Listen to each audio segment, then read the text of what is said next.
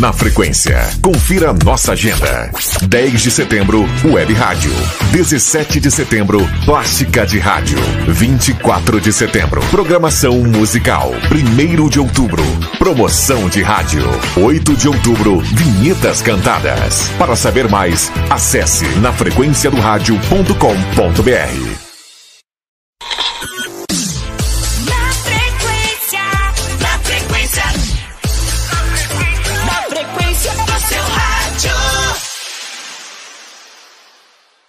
Muito boa noite, pessoal que está ligado aqui no Na Frequência do Rádio, aqui no nosso canal no YouTube e também em podcast. Começando mais uma edição do Na Frequência, nessa noite que tá, tá bacana, tá bem legal mesmo. Deixa eu aproveitar aqui e mandar um abraço para todo mundo que está acompanhando pra gente. Pode, acompanhando a gente, pode mandar já sua mensagem através do nosso WhatsApp: 99392 5334 tá certo? E também toda essa programação aqui você pode conferir também no Spotify, no Deezer, logo depois que o Na Frequência, que é a live, né, que acontece toda quinta-feira às 8 horas da noite, acontece, ela sobe lá no Spotify. Tá certo, Spaga?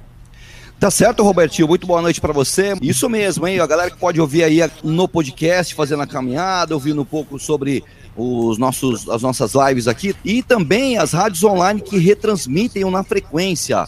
A Estúdio Class, Rede Blitz e a Web Rádio Cidade de Goiânia. E também as artes feitas pelo Rogério Grotti Comunicações, 11 98795 1466. Passaju, bora lá? É isso aí, boa noite para todos, boa noite, Paga, boa noite, Robertinho. Pois é, hoje temos a honra de receber Irineu Toledo, radialista, jornalista, escritor, palestrante e apresentador nativo aí desde 1978. Ele vai contar uma boa parte da história dele aqui hoje no programa. O Na Frequência está no ar.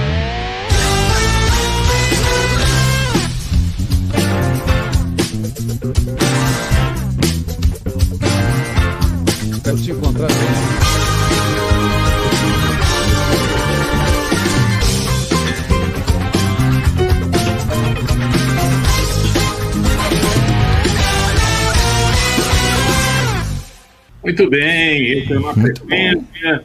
Boa noite, Irineu Toledo. Prazer recebê-lo aqui no programa. Prazer mesmo, me senti importante aí, hein? Caramba. Realmente é importante. Poxa vida. É verdade. Você vai tocando a vida, quando você fala 1978, você até me assusta se eu ficar falando do passado aqui. Eu quero falar do futuro, pelo menos eu tenho bem menos para falar. É aquela coisa, outro dia todos nós tínhamos 18 anos, né? E aí, de repente, é, piscou o olho, fez assim e ó. É, foi algumas semanas só. Mas por falar em tempo, uh, meu querido Irineu, queria saber como tudo começou, quando que você se descobriu, viu que tinha uma voz bonita e você também viu que era um comunicador. Como é que tudo começou? Bom, eu estou me descobrindo ainda, né? Todo dia é uma, é uma descoberta, um despertar para a gente. A gente nunca está com, a, tá com o dia ganho, a vida ganha. Todo dia é um, é um desafio. Mas o meu início foi em 1978, como você lembrou. Eu fui fazer, como todo filho de operário, tem oportunidade de fazer intercâmbio cultural, você sabe. Só que intercâmbio cultural de pobre é no interior. Então eu fui com um amigo, aos 16 anos, saí de casa, fui para Botucatu começar lá um comércio.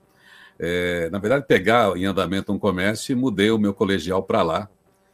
E, e, assim, conversa daqui e dali no colégio, já tinha escrito né, por uma coincidência, um, tinha iniciado num jornalzinho lá um pouco antes, por uma coincidência, porque eu gostava de escrever, mas pintou um teste na rádio municipalista de Botucatu, uma voz que vai longe, com seu potente transmissor de 250 watts. E lá eu comecei com o Balanço Municipalista, meu primeiro programa de rádio. Não, teve ainda um de domingo, acho que era a Noite é Show, Show da Noite, sei lá o quê. Domingo é Show. Mas assim que eu comecei eu encontrei um, um, microfone de rádio pela primeira vez e não larguei mais. Só que foi uma coincidência, porque o meu microfone mesmo foi quando eu fui, como quase todo mundo, vocês também de rádio têm uma história muito parecida assim, parecida com a minha. Eu fui o orador da minha turma de ginásio aos 14 para 15 anos. Então ali foi meu primeiro show de verdade. Então minha aventura no microfone começou como orador da turma, fazendo aquele discurso de formatura que vocês conhecem bem, lembro até hoje uma parte. E rádio foi a municipalista de Botucatu em 1978. É isso. Tinha aquele lance assim do, do, do professor ou da professora falar: vai lá, Irineu, você tem uma voz bonita tal. Que às vezes. escolhido da turma, né? Às vezes é do professor, né? Da sala. Pô, você tem uma voz bonita, você fala bem. Teve algum toque assim de professor ou de amigo, não sei, talvez. É, tinha dos amigos, né? Ah, normalmente o, o orador é escolhido pela turma. Então são algumas classes que estão se formando no mesmo ano, lá no Secundino Domingues Filho, na, meu bairro ali no Jardim Independência, ali perto do crematório da Vila Alpina, naquele, naquele bairro em frente, de frente para o morro. E então eu já era da turminha ali, eu era mais jovem do que os outros. Aquele tempo, 1970, quando 71, quando eu entrei no ginásio, tinha uma turma mais velha do que eu. Eu era um garotão, não precisei fazer admissão, mas minha voz tinha mudado ali aos 12 para 13 anos, assim, mudou rápido. Então eu era o cara de contar piada, de imitar o Hélio Ribeiro, de, de ficar fazendo onda de rádio, com o outro tocando violão, ficar fazendo tradução, tradução sem pé nem cabeça, aquelas brincadeiras de, de adolescente, né? E, então era natural, eu tinha ali uma, uma popularidadezinha com os meus amigos, porque acabei falando. E eu era o cara que lia história, que ia para frente da classe. Então, mas não imaginava jamais que seguir fosse... carreira me tornar um artista do rádio. Bacana. Ô, Irineu, diga pra gente, é, como é que foi o teu início em São Paulo? Você, você fez você ficou esse tempo em Botucatu e depois como é que foi a sua ida até a, a São Paulo? Conta um pouquinho pra gente. Sua, sua trajetória no meio do rádio paulistano. Felicidade, eu tive a felicidade, eu comecei em 78, estava ali se preparando o FM. É, eu fui, comecei em Botucatu, mas depois é, eu entrei na faculdade em Bauru, é, de comunicação. E aí teve uma volta. Eu precisava arrumar um emprego em Bauru, precisava largar meus negocinhos lá, vender lá em, em Botucatu. Precisava pagar a faculdade, porque eu entrei na, numa, numa, numa faculdade. Hoje ela é, ela é da VUNESP, mas na época não era, na Fundação Educacional de Bauru. Enfim, eu entrei, dependia de um crédito educativo para custear a escola e de arrumar um emprego para pagar a minha, a minha pensão, sei lá, a, a República. E consegui. Eu fui um sábado para Bauru, consegui um emprego no sábado, por coincidência, encontrei um, um, diretor de plantão, o Marinho Lopes, e me contratou no sábado, deu uma baita coincidência, fui contratado por jornalismo e para o artístico. Então fui para Bauru. Depois fiquei em Bauru um tempo, no final, da, no segundo ano lá, eu fiquei grávido. Aí não dava para custear a grana e estava surgindo o FM. Então eu fui para Araraquara, onde tinha a maior FM do interior de São Paulo, que era Morada do Sol. Lá. Bacana. Uma rádio bem conhecida. Né? É. Já estava em São Paulo explodindo aquelas rádios da virada dos anos 80, né? A Jovem Pan, Mike Nelson, Antena 1, Bandeirantes já tinha aquela linguagem definida, a gente já estava afim disso, aquele pós-Excelsior, pós-difusora, né, que vocês comentaram outro dia aqui com o Viviane, aquela fase de, de rádio jovem, e eu era jovem, eu não sei se eu já fui jovem. E, e, então eu peguei essa onda, essa felicidade de, de multiplicação da mídia através da multiplicação das rádios FM. Então precisava-se de linguagem nova. E eu estava ali, já tinha feito a minha escola no rádio tradicional, né, fazendo texto, direção, lá em Bauru experimentei bem as coisas. Caí em Araraquara para fazer AM, fazer jornalismo, acabei indo para o Roberto Carlos e para o FM. E, enfim, não fiquei tanto com o pé no jornalismo mais, fiquei mais no artístico. E Namorada do Sol. Namorada do Sol, chega um tempo que também gastou, eu precisava achar uma oportunidade em São Paulo para ganhar mais grana. Comecei a fazer teste, testes em São Paulo não rolava nada. Quando eu desisti, fui para Ribeirão Preto com o Milton Rabelo, que foi da PAN, uma rádio nova lá. Quando eu cheguei, estava esquentando ali, tinha acertado a pensão, uma rádio que nem tinha estreado ainda, que era a Rádio Cidade de, de Ribeirão. Daí o Paulinho Sérgio Souza, da Manchete FM, me liga e eu falei, puta merda, é agora ou nunca. Daí, 83, caí na Manchete FM em São Paulo, é, graças ao Paulinho, uma indicação do Beto Montenegro, que eu conheci num papo na rádio de Osasco, num dia que eu estava vindo de carona para procurar emprego. e aí entrei, esquentei banco na Manchete, foi um, uma bela chegada, era uma turma muito afetiva, muito legal para quem estava chegando cheio de vontade, mas com todas as inseguranças, né, de encarar São Paulo, esses feras que tinha aqui. Então a Manchete Eu... foi minha porta de chegada, feliz, saudade, gratidão até hoje aquela equipe da Manchete, especialmente ao Paulinho, ao Beto Montenegro que me indicou. E era um, um momento, o, Oi, pastor Gil, só rapidinho. E um momento bacana, né, o, o, Irineu, que você teve aí em São Paulo nos anos 80, 83, essa época 84, uma época bem promissora e bem legal do rádio. Pois é, a gente teve essa, esse momento que, que a gente estava definindo a linguagem do FM. Então tinha aquela, aquele estilo, aquele estilo rádio musical, Excelso Difusora, que fez a nossa cabeça na década anterior. Tinha os caras mais ousados, Big Boy, uns caras que já quebravam um pouco a linguagem. Então tinha um pouco da estética e tinha essa vontade do humor, da coisa solta, coloquial, do papo solto. Então eu sou muito orgulhoso de ter feito parte de, de, desse molho aí. Teve o, o pessoal da primeira hora de São Paulo, eu fui da primeira hora do interior, mas antenado com a turma de São Paulo. Então era a nossa escola. Quando eu cheguei aqui, eu já estava na linguagem de São Paulo, fazendo aquelas bobagens todas que a gente fez né, no FM nos anos 80, né? Muito bom. Ô, Irineu, olha só. É, antes de mais nada, feliz dia novo para você. Opa, é, verdade. Você, o, o, seu estilo, olha aí, o livro, ó, Irineu Toledo, gente. É, eu acho que você, cara, é, é, é, um, é uma figura mais do que necessária hoje, nos tempos que nós estamos vivendo, né? De é, polêmica, politização, né, de, sabe, tudo que está acontecendo no mundo, essa pandemia. Acho que todo mundo, mais do que nunca hoje, precisa de motivação, precisa de inspiração. E você lá atrás já vem com essa característica sua. E eu queria que você falasse dessa sua vertente, dessa, dessa sua personalidade, dessa sua característica. Quando que você começou, né, com essas mensagens? É, se aconteceu algo que te motivou a isso, ou é algo que você alimenta desde a sua adolescência e acabou usando o rádio, utilizando o rádio como uma, uma plataforma para esse tipo de mensagem? Bom, a, a, gente não sabe, a gente não descobre nada, a gente aproveita as coisas que já existem em, em todas as áreas. E eu, na verdade, também não inventei nada. Existiam pessoas aí, precursoras, no próprio rádio da mensagem. É, talvez no FM é, eu consegui traduzir essa, essa, essa proposta é, de um jeito que funcionou na, na, quando eu comecei. Mas eu acho que a, a, a, proposta de comunicação de qualquer radialista, de qualquer comunicador, é uma inquietação própria. É quando a gente tenta descobrir alguma coisa que a gente quer falar para o mundo, que a gente quer entender o mundo. E depois que a gente entra em rádio, a gente vai se apropriando de uma responsabilidade, a gente sente o impacto que tem aquilo que a gente fala. Pode ser a rádio lá de Botucatu, pode ser a rádio Jovem Pan aqui, a rádio Transamérica, onde eu estive duas vezes na Manchete. A gente começa a entender o impacto que tem aquilo que a gente fala e a oportunidade que a gente tem de transformar o mundo.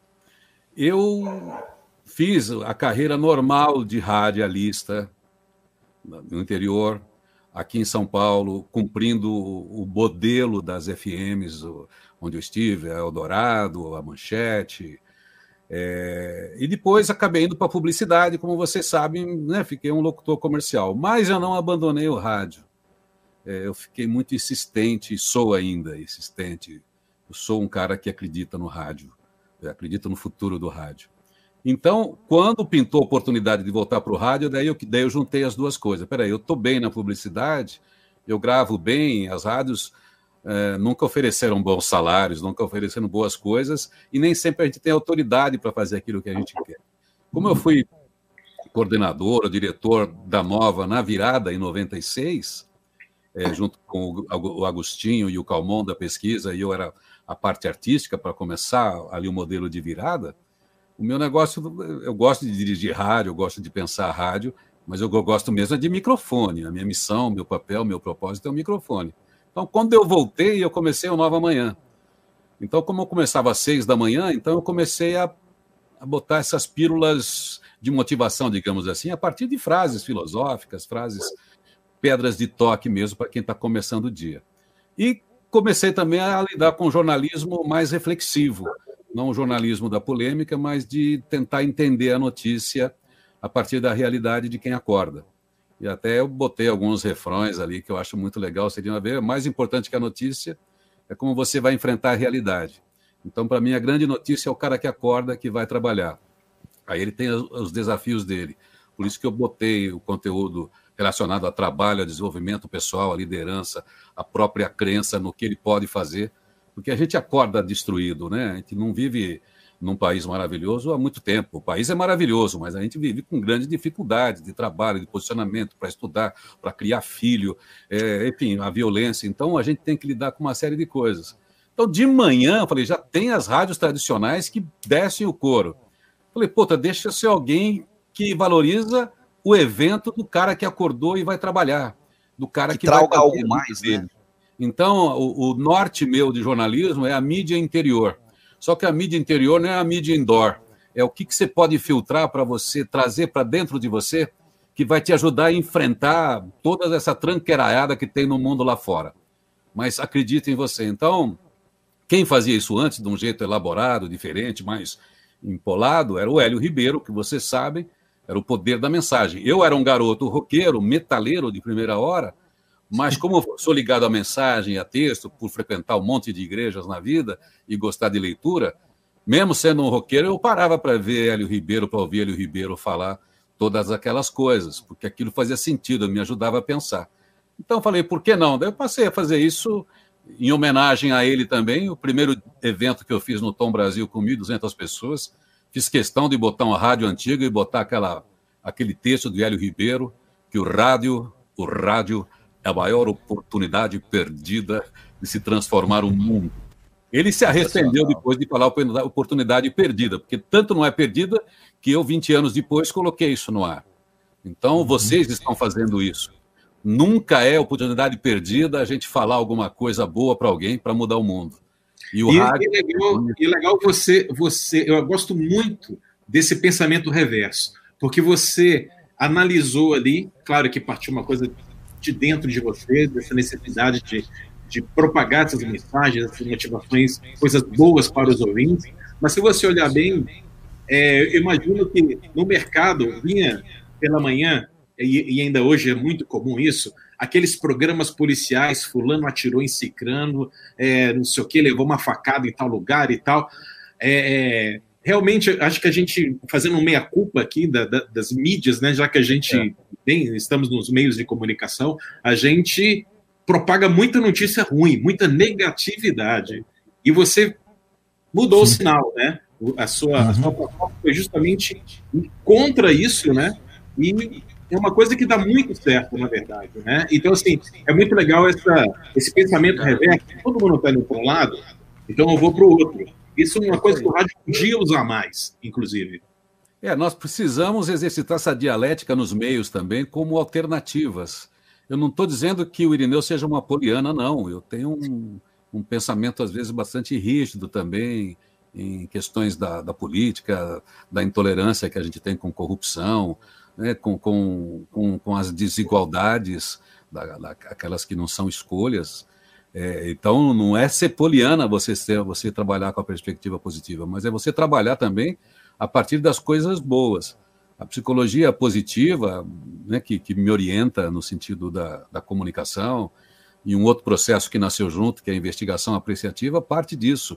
Existem boas histórias é, sendo produzidas a toda hora, e elas são muito melhores e mais fartas do que as ruins.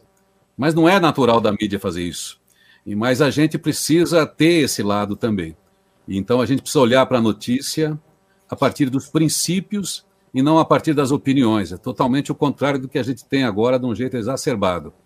É opinião primeiro, depois o fato não é tão importante assim, e a verdade então fica lá longe. Não que exista uma verdade absoluta, mas existe um processo melhor de se investigar a verdade, que não seja a partir da destruição do outro antes de destruir a ideia ou o argumento do outro.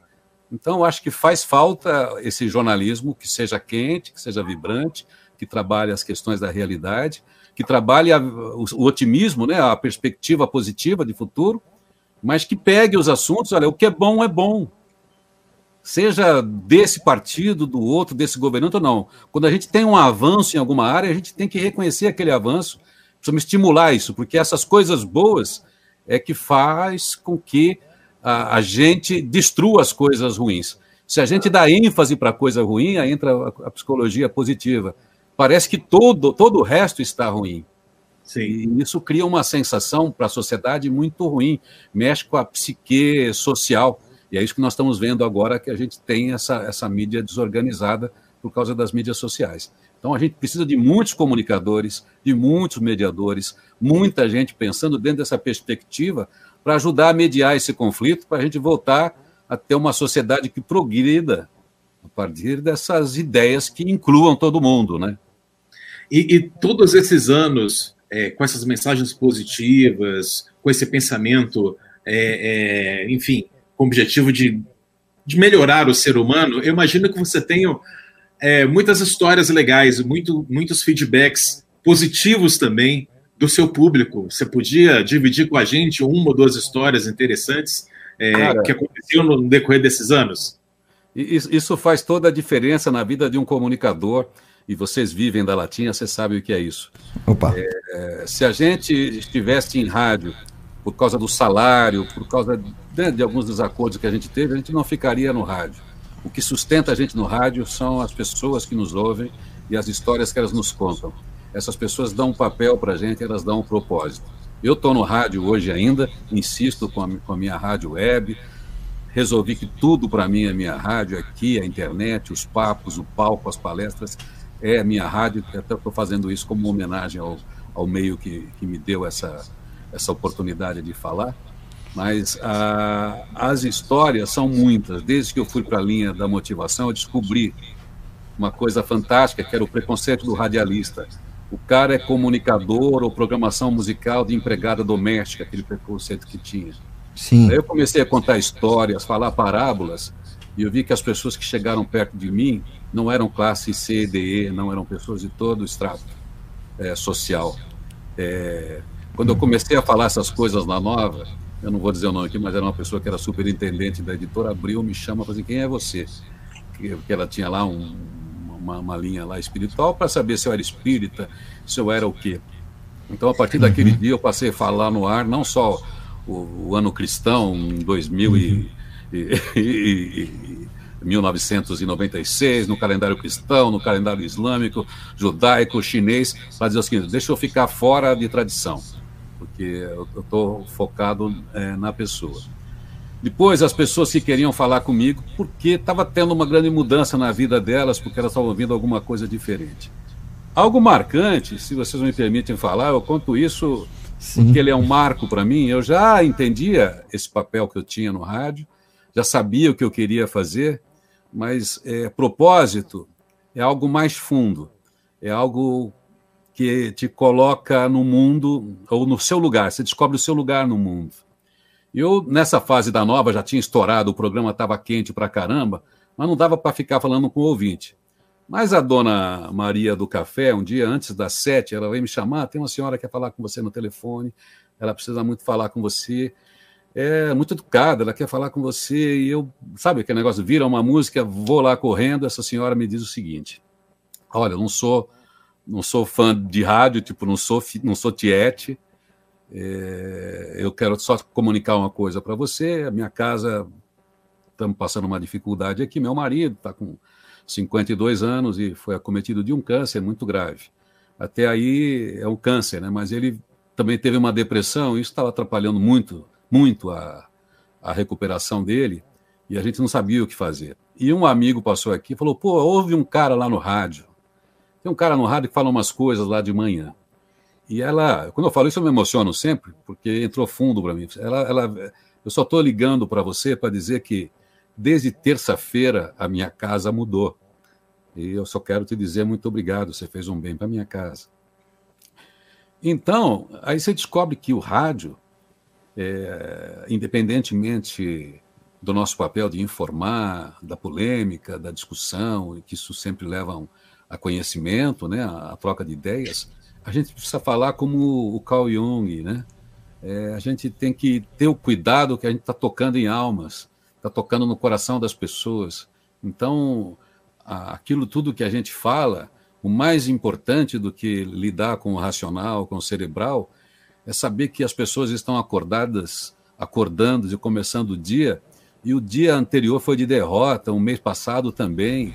Você não sabe por que uhum. seu filho está silencioso, você não tem contato, a sua filha que sumiu, o seu aluguel que está atrasado, o seu chefe, todas as coisas. E, se você já pegar o rádio e te bombardear também, falar que o mundo está caindo, sabe, que tudo está sendo destruído, daí a gente abandona aquilo que o ser humano tem de mais fantástico, que é a própria resiliência. Nós somos sobreviventes da espécie a evolução humana ela é tão rica por causa da nossa capacidade de resiliência. E dentro da nossa resiliência está isso aí, lidar com as adversidades. E se nós, como comunicadores, com essa força da palavra, reforçarmos o que o mundo tem de negativo, o que a pessoa tem de negativo, tudo que ela tem de fraqueza, nós não estamos cumprindo o nosso papel.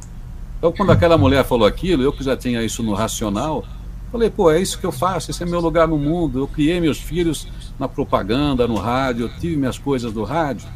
Então, se eu estiver sozinho falando na internet, eu tô no rádio, estou fazendo o meu papel, estou na minha missão. Se eu estiver na rádio de Botucatu, falando para a cidade, cochichando para o interior, 250 watts, uma voz que vai longe, é, eu estou cumprindo o meu papel. Se eu estiver na Transamérica, quando eu estava com 40 e tantas rádios transmitindo Transamérica, e, e eu falei, ah, era, era, mesmo, era o mesmo Irineu, porque do outro lado estão as mesmas pessoas. E as pessoas que estão ouvindo a gente no rádio, é isso que eu acho mais lindo, elas não têm idade, elas não têm cor, elas não têm sexo, elas não têm raça. Você fala com alguém ali que tem um aparelho auditivo que está funcionando, ela consegue captar a mensagem, entender a minha verdade, eu me conecto com ela porque estou vivendo o mundo junto com ela, e ela entende que existe ali uma possibilidade. Eu quero falar para ele, porra, vai para cima, você está viva, vai alguma coisa dar certo hoje, entendeu? Essa, essa é minha é, é minha a minha voz hoje, entendeu? Eu perdi a vergonha, eu perdi a estética, não quero mais saber é, do, do, que que eu faço em rádio do ponto de vista da estrutura, mas eu sei o que eu tenho que fazer como comunicador. E o meu negócio não é religião, o meu negócio Sim. não é político, o meu negócio é falar com o coração do outro, que eu quero saber se você está usando bem os seus recursos naturais, sua inteligência, seu conhecimento. Preciso lembrar você disso. Uhum. Não, a narcose do dia anterior te mata. É verdade. Eu tenho, Irineu, eu tenho um, até um relato aqui para falar em relação de como eu conheci o Irineu é, no rádio, né, que foi na Nova Manhã. Você é, tocou, né? O, o microfone ele tem um poder né? É, você sabe usar muito bem, né? Nem todo mundo sabe usar, mas você é um cara que sabe usar muito bem o microfone. E eu conheci a sua voz é, mais ou menos num, num, relato parecido que você comentou, né? Minha irmã estava passando por um problema de saúde, né? E, e muito sério. E ela justamente não aguentava mais ficar ouvindo notícias, é, informação pesadas, né? Enfim, e onde todo dia, é, na nova manhã, ela te ouvia essas mensagens. E aí você tinha agenda, né? A agenda com, a, com, com, as mensagens. Ela escrevia ali em cima com outras mensagens. Então, quer dizer, o que você falava no ar, ou o que estava até na, na, na agenda, isso gerava é, um conforto para ela de, de, de, de, esperança. Eu acho que isso, logicamente, isso com com vários ouvintes, e ela escrevia, ela escrevia outras palavras, exatamente, exatamente. Me emociona muito isso. E eu conheci o Irineu pessoalmente numa palestra né, que a gente fez sobre rádio web. E, e eu fui palestrar e o, o Irineu estava na plateia. Quando eu vi o Irineu, quando eu conheci o Irineu, assim, pessoalmente, que eu cumprimentei, aquela história toda, que era muito particular, era uma observação mais minha, é, muito particular em relação a, a, minha irmã como ouvinte dessas mensagens que também me, me contaminavam, né? Posso dizer assim. Na hora eu embarguei a voz para falar no, no, na palestra, comecei a suar frio, porque eu falei, pô, o cara tá ali, né? Eu tô falando aqui. Então foi, foi muito bacana isso.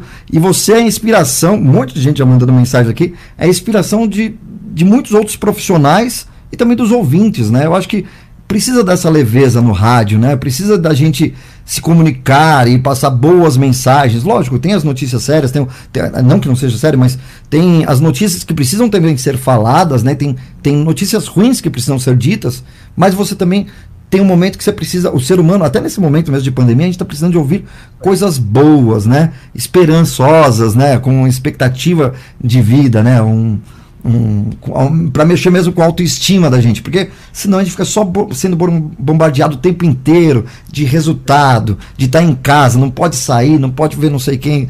É, você pegou uma gripezinha, você já fica com medo. Então, quer dizer, é, um, é uma situação que hoje a gente está vivendo cada vez mais isso agora, todo mundo coletivo, né? Eu acho que é mais tenso ainda. E se a gente não tem esse momento de suspirar fundo assim, respirar e inspirar e respirar, né? É. Soltar o ar, né? Aqui, tipo, que nem que a gente faz aquecimento de voz, né? Você precisa de um momento para você dar uma pausa em tudo isso. Então, é, quero parabenizar pelo seu trabalho, William. É isso aí, resumindo. Muito bom. A gente não, não precisa evitar o mundo, a gente lida com o veículo. Nós somos auxiliares, né, mediadores, para ler o mundo, para elaborar o mundo. O mundo está cada dia mais confuso e nós estamos precisando de muitos mediadores, são comunicadores. Hoje eu estava falando com um amigo aqui também como o rádio seria importante, já que ele perdeu a característica hoje de serviços, outras mídias são mais ágeis, né, do ponto de vista de oferecer, seja tempo, trânsito, tudo quanto é serviço prático, objetivo, existem máquinas, isso vai melhorar. Então o rádio tem que se aperfeiçoar em tratar temas com mais profundidade. Então esse é o novo papel. Eu acho que esse velhinho aqui está mais alinhado com o futuro do que se eu estivesse fazendo uma coisa super ágil. Porque o que o, que, o que o mundo precisa dos comunicadores é de mediação. Vivemos uma era de conflitos que é muito boa. Ela tem uma oportunidade muito boa, a era de conflitos, porque está acabando a hipocrisia e as pessoas têm voz. Uma vez que tem voz, nós precisamos começar a organizar para colocar isso dentro de pilares relacionados a princípios, à ética, aos valores de construção de uma sociedade justa. Então, a gente tem que opinar no sentido de, de expor as nossas visões, mas temos que aprender a, a, a fazer a boa, a boa discussão para a gente ganhar com as diferenças. As diferenças são muito boas, a gente aprendeu isso. E nessa hora, seja a notícia, seja a política, seja a visão de mundo, as escolhas pessoais, os direitos civis, são temas que estão começando a ser elaborados de um jeito sem hipocrisia. É terrível, parece que vai sair pancadaria, mas é nesse momento que a gente precisa entrar, especialmente nós que vivemos da comunicação, que pensamos a comunicação, que queremos um mundo melhor e temos esse papel. É, então, vamos lidar com a realidade, não vamos fugir da realidade. Nada é, é, é poliana, mas vamos olhar para todos os lados, vamos ver como é que a gente constrói o próximo passo. É, o mundo está pior do que já foi? Não, não está. É, não está mesmo. Mas às vezes a gente tem a sensação, por trás do que é. existe essa confusão? O que está por trás? Né? A percepção que o mundo está ruim, né? É, é, muito forte hoje, né? E, e às vezes não é, não é a realidade, né? É, eu, eu sou defensor é, de, de, um modelo não fictício e nem, e nem de autoajuda, como se pode chamar, muito embora não tenha nenhum preconceito com autoajuda, mas nós precisamos de discursos inspiradores, de visões inspiradoras, porque existe uma, uma evolução muito grande no mundo da gestão e da transparência e das ferramentas tecnológicas são feitas para nos auxiliar. Então, a gente tem que diminuir certos grupos de poder, certas ideias e dogmas antigos do século XIX e pensar o que é que a gente faz com tanto avanço, já que a gente tem ferramentas hoje para resolver gestão pública, para resolver conflitos, para que tudo, tudo melhore ferramentas existem. Então, agora tem uma disposição humana aí para a gente acomodar esse caldo de cultura, política é, e de tudo, né? Que bacana, que legal. Aí temos tendo uma aula hoje aqui Na Frequência, hein, gente? Sensacional, viu, Irineu? Muito não bacana. Não é aula, aqui. não, pelo amor de Deus. Eu só sou apaixonado, né? Pelo não, mas são, são mensagens legais, são né, coisas otimistas, né? Então, realmente você faz isso com muita propriedade. Robertinho, eu quero mandar um alô aqui aos nossos amigos do chat. Do chat podemos? Pode, aproveita aí. O pessoal pode ir mandando mensagem aí que a gente está publicando aqui no ar. Vamos lá. Legal. Oswaldo Filgueira, olá, amigos, boa noite. Oswaldo Filgueira, lá da Rádio Difusora. Também a Dira Nascimento, Tiroga Locutor. Quem mais aqui? O Wanderson Correia. Uh, o Sérgio Duarte, boa noite. Mais um grande nome do rádio. O Márcio Silva também. Roberta Ruda de Toledo. Uh, quem mais aqui? Hein? Opa, que bacana, que legal. família. É locutora também, hein? Olha, que, que ótimo. A Roberta. Tá... Aliás, ela tá ali, deixa eu aproveitar, que, para eu lembrar. Diga lá. a Roberta é minha filha, ela também é, é locutora. E ela é da minha base hoje da Rádio Positiva. Vou dar coraçãozinho aqui para mim. Muito bom. É linda, que legal. E ela o, e o, o Tiago estão na minha base direta ali hoje da Rádio Positiva. Aproveitar até que você falou do Feliz Dia Novo, antes, antes que ela me dê bronca, porque eu coloquei ele de graça na Amazon até sábado. Você está na loja Amazon. Olha só. Vai lá no Kindle, então até sábado está fazendo 10 anos do lançamento do, dessa primeira edição do, do, do Feliz Dia Novo. Uhum. Então a Roberta aparecendo aí já me lembrou para falar: ó, aí tá na Amazon, procura lá que tá de grátis. Baixa Nossa. lá o PDF, baixa imperdível, lá o, o livro para o Kindle. O Feliz Dia Novo. Espero que tenha palavras inspiradoras para qualquer dia do seu dia lá, do seu é. ano. Legal. Ô Irineu, quem tá te mandando um abraço aqui é o Marco Babu. Cabrabão, oh. seu Irineu. Tudo bom, seu Babu? Nós trabalhamos muito em campanhas políticas por aí, né, Babu? em rádio a gente não conseguiu trabalhar junto, mas essa é uma alegria. É, um... é um... cara dinâmico, fantástico. O Babu, ele é um. Faz bem pro rádio. O Babu ele é o meu padrinho do rádio, né? Quando eu comecei no rádio, o Babu me deu uma força tremenda. Ele sempre comentou muito bem, né? Conhecia, eu também já conhecia muito o teu trabalho, mas ele sempre que a gente tem a conversa de rádio, ele sempre cita teu nome e como uma referência. E quando eu falei que você estaria aqui na frequência, ele falou: Meu, vou acompanhar, vou, vou curtir, vou assistir, que eu admiro muito o trabalho do Irineu. Nossa, o Babu eu também admiro pra caramba, aquele astral, como é bom trabalhar numa equipe que tem Babu. Verdade, sem dúvida, sem dúvida. Um abraço, Babu. Nosso falou. Tá certo? Eu, e faltou o Marcelo aí, né? Você já, já falou do Marcelo, né? Desculpa, perdão. Vamos Mar lá. Marcelo Mantovão, dos maiores comunicadores. Uhum. Uh, também a Ângela Junque. Eu ouvia o programa Nova Manhã, se não me engano, no ano de 97. É isso aí. Nessa época eu estava sozinho ainda lá. Ainda não tinha chegado a turma toda aqui, depois fez parte. Eu coloquei o link no, no, no, chat, o link do, do livro, tá? Para o pessoal que está no chat no YouTube, pode acompanhar lá, e só clicar e já vai direto no livro. Beleza? esse é um na hora. presente, hein? Que presentão esse, viu? Muito legal. Eu, depois que acabar aqui, eu tô lá. Vou baixar o livro assim imediatamente. O, o Irineu, assim, até mantendo um pouquinho só mais esse assunto, porque é, acho tão importante isso, tudo que você falou, é, esse, esse impacto da mensagem, né? esse poder, essa responsabilidade que o, o radialista né, é, tem né, como é, comunicador.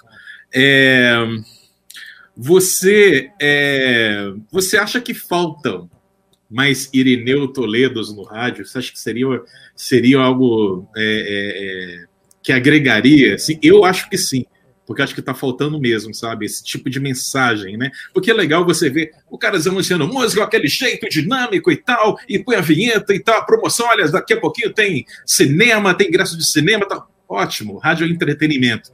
Mas falta sair um pouco dessa superfície e tocar em assuntos mais, é, diria, mais fundamentais, né? Você acha que é, o rádio está precisando um pouco mais dessa visão. Eu aproveito e, e, e emendo com você mais uma pergunta: como você vê o rádio hoje?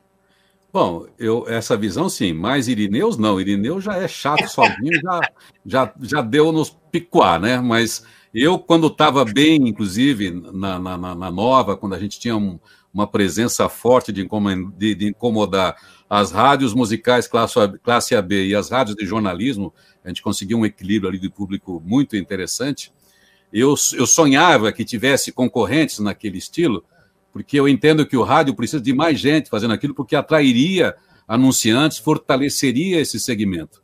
Infelizmente, as rádios não optaram por isso. Eu gostaria, de, naquela fase que eu estava no rádio, de ter mais concorrência com esta visão para fortalecer essa mentalidade mesmo, para que a gente tenha é, essa proposta de acordar com as pessoas no bom humor, do bom astral, como era a rádio nos anos 80, com notícia, com informação, sem derrubar o astral de ninguém e sem precisar ser só humor, só besterol, só esporte, só isso e aquilo.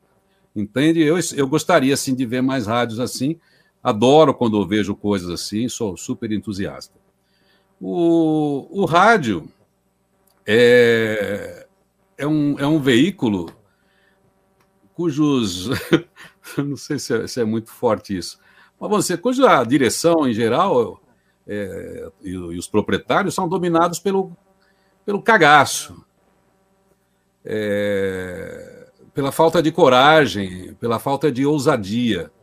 Eles ousam as mesmas coisas. Então, quando uma emissora de, faz uma coisa muito legal, já sai um monte de filhotinho nas outras rádios iguais. É a manada, né? É a manada. É uma manada. Então, com tanta gente boa, eu sei que tem talentos profissionais, gente com vontade de fazer. Se você faz reuniões, faz bastante brainstorm, daqui a pouquinho vai sair ideias. Agora, eles. O cagaço que eu estou dizendo é o seguinte: o Spaga não pode fazer isso, porque se ele começar a se sobressair, o outro vai querer fazer também, daí, não, daí o outro não sabe, daí ele vai sobressair, ele vai querer ganhar mais, daí a rádio vai perder a identidade, daí o Passaju não pode, oh, mas Passaju, mas o seu jeitão é isso aqui, mas, oh, mas o... É isso, eles perderam a noção de que a, a combinação de audiência é feita por gente pelo residual da emissora, é claro, o compromisso que ela tem com uma linha, se eu sou contemporânea, se eu sou popular, se eu sou jornalismo, enfim. Todos nós entendemos o que, que é um, um conceito de uma rádio. Dentro desse conceito, você tem que ter vários apresentadores diferentes para ter um molho diferente, para atender públicos diferentes. Então, uma rádio sozinha com audiência, é, uma rádio que não tem presença de gente, que só tem música, ela pode ter até o anunciante lá, mas ela não vende. Ela, ela, precisa de credibilidade. Quem tem credibilidade é gente, não é veículo tocando música sozinho. Então, se você tiver uma diversidade de pessoas alinhadas, é claro, todo mundo tem que entender de comunicação, de entender o que está fazendo, está alinhado para né, o perfil que se destina à rádio, mas preservando as diferenças e características de acordo com profissionais, de acordo com a temperatura do horário, de manhã você tem um ambiente, dali a pouco você tem outro. Então, você, isso tinha a rádio tradicional, a era do rádio, pensava isso. Nós estragamos o FM com isso. No final dos anos 80, começamos a padronizar as rádios. Eu ainda pude fazer parte de, um, de rádios que tinham uma definição muito clara, o, o jeitinho de cada rádio. Hoje, nem os apresentadores você diferencia, menos a gente que é tarado por rádio ouve ver uma diferencinha ali mas todo mundo participa de uma escola e vai fazer a mesma comunicação. Então é legal ter a dinâmica, é legal ter a mesma coisa do rádio, mas nós precisamos procurar artistas, nós precisamos criar estrelas, e elas existem. Elas só precisam estar soltas. Esse é o cagaço, precisa soltar essa gente, precisa arriscar com alguns. Quando não dá certo, manda embora. E o cara que está funcionando, que está dando certo, paga mais para ele. Incentiva esse cara, porque nós precisamos criar gente forte, gente que se identifica com públicos das, dos mais diversos estratos, para fortalecer o rádio. Enquanto o rádio não fortalecer talentos do microfone, talentos de produção, o rádio vai continuar essa miséria, perdendo para veículos mais pobres que chegam depois. É isso. Nossa, é... tudo, tudo que você conseguiu, olha, valeu, vou te falar, valeu uma consultoria, é, porque eu, eu penso exatamente isso que você falou, Irineu porque exatamente essa super valorização da padronização acabou matando a comunicação, acabou matando o papel do locutor, porque o, o cara vai, vai entrar na rádio, ele já entra com uma, uma lista, né? De, do que ele pode fazer e do que ele não pode fazer. No seguinte sentido, robozinho, olha. Né? Depois, robozinho, né? Exato, robozinho, né? Depois do break, você tem 10 segundos para falar da promoção da hora. E aí você não fala mais nada, espera a vinheta e depois entra a música, e entra, no horário tal, entra a música tal e tal, você só abre o microfone para falar a hora. Então, ele já tem tudo padronizado ali, até no sentido assim, se ele sair, ninguém ninguém vai sentir falta dele. Vai entrar um outro locutor, exatamente seguindo a mesma listagem, né? Praticamente com a mesma voz, né? Pode-se dizer assim também, né? Voz. E outra é. coisa, nem sabem mais praticamente, né? Claro que, que, que, não é o geral, mas em muitas rádios ninguém sabe nem o nome do locutor mais. Nem antes, tá. E às vezes ele é proibido de falar o nome. Eu já passei é. por rádio assim. Exato. Não, Exato. aqui a rádio não sei o que lá, tá acima. Eu posso contar uma historinha danadinha? Por favor. Oh, é, bora lá. Não está mais entre nós, eu posso contar. Eu estava na rádio Manchete, onde eu podia fazer estripulias, falava pra caramba, né? fazíamos baile, aquela, aquela, aquela onda toda. E em 84 eu tive a felicidade de entrar na Rádio Cultura também convivi com, né, com alguns monstros sagrados. Lá era uma rádio paradona, fazia rádio música brasileira e música clássica. Mas daí, por umas transições, eu querendo me posicionar na publicidade, umas mudanças que era para ter na, na, manchete, não teve, mas eu, eu fiquei. Pintou a Eldorado. Daí eu fui lá trabalhar com o meu amigo Edinho Moreno, que já estava lá, que entusiasmou muito a minha ida, o Cezinha Carvalho, o Gilberto Rocha, Tony Astacier, enfim, tinha uma turma boa ali. Eu fui para Eldorado para ser folguista, para ir para o AM. Daí eu fui fazer o Concertos do Meio-Dia, na Rádio Eldorado AM. Quem veio me entregar o texto, uma figura muito importante do rádio da música, o senhor Carlos Vergueiro, que é o pai do Carlinhos Vergueiro. E eles tinham aquela, aquela empáfia uhum. assim dele, né? Daí eu, moleque, lá entrei naquele estúdio para fazer o, a apresentação do concerto do meio-dia, um concerto do Dvorak. Quem estava na mesa era também o nosso saudoso, querido da saudade, eu não vou falar muito desse, não, eu choro, o Salvio Santana. Uhum. E aí eu, o, o, o, Vergueiro me trouxe assim, com a mão assim, aquele, com aquela redação da máquina, o concerto lá de Dvorak, número 9 e tal. E estava lá o nome, programa produzido e redigido por Carlos Vergueiro. Redigido o quê? Redigido Meu é primeiro dia. E aí eu entrei, falei, começa agora o concerto do meio-dia da Rádio Dourado, hoje vamos ver o programa Dvorak, Sinfonia número tal. Programa produzido e redigido por Carlos Vergueiro, falei, sonoplastia de Salvio Santana, apresentação Irineu Toledo. Começa. Quando passou isso, o Reinaldo Barroso, que era a voz clássica, maravilhosa, daquele estilo Eldorado, Eldorado AM 700 kHz. Muito bom. bom, e aí ele, o Honoré que imitava ele.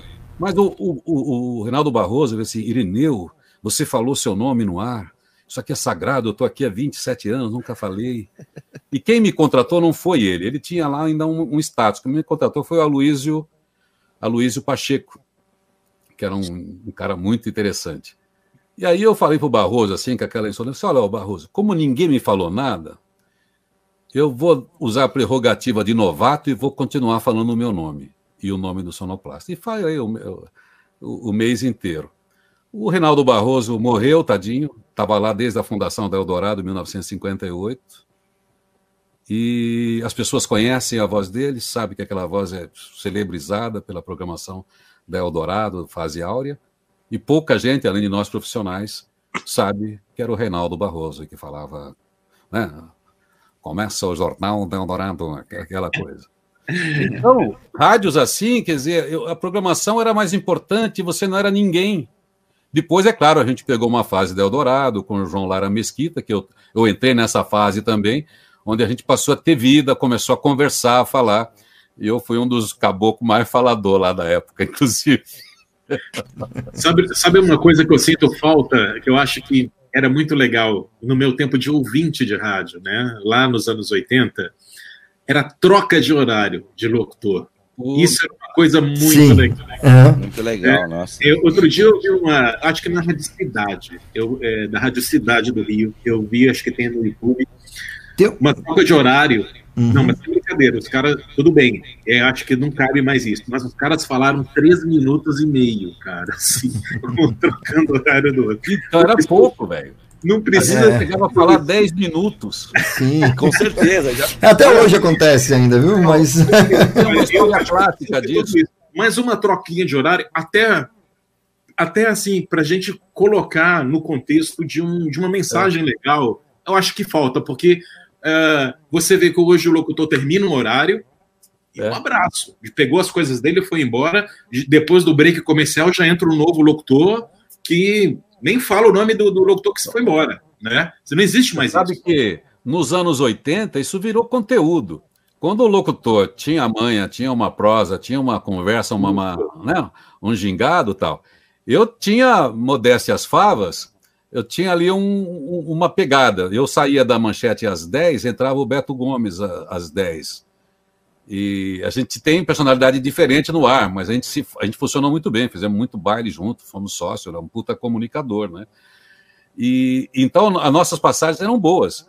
A minha passagem teve uma época que foi patrocinada pela Smirnoff. Caramba! Era Olha, passagem patrocinada. Olha, porque daí eu gravava várias histórias que entravam na rádio como simulando passagem. E eu inventava uns papos doidos na época, meio psicografado, meio recebendo o santo. Fazer, pô, mano, encontrei com o John Lennon no ônibus, cara. O que, que, é isso? Puta, você não imagina o que ele me disse. Sabe aquele lance tal daquela música? Então, aquela música ali ele, foi a mesma pegada dele, foi o que ele me disse. Então, então, conversa completamente, mas você acabava botando história. Uma história que fizeram eu gravar nesse episódio foi quando o David Lee Roth gravou uma música do Louis Armstrong lá atrás, o Just a Gigolo, né? Sim. E eu também, assim, daí eu, foi uma das sessões que eu assim, cara, você não imagina a sessão que eu tive hoje, cara. Tava numa mesa, Duke Ellington, o Louis Armstrong e o. Acho, acho que foi o, o Camp Basie. Eles estavam tamborilando na mão. Que, que esse rato branco aprendeu com a gente, hein? Just a gigolo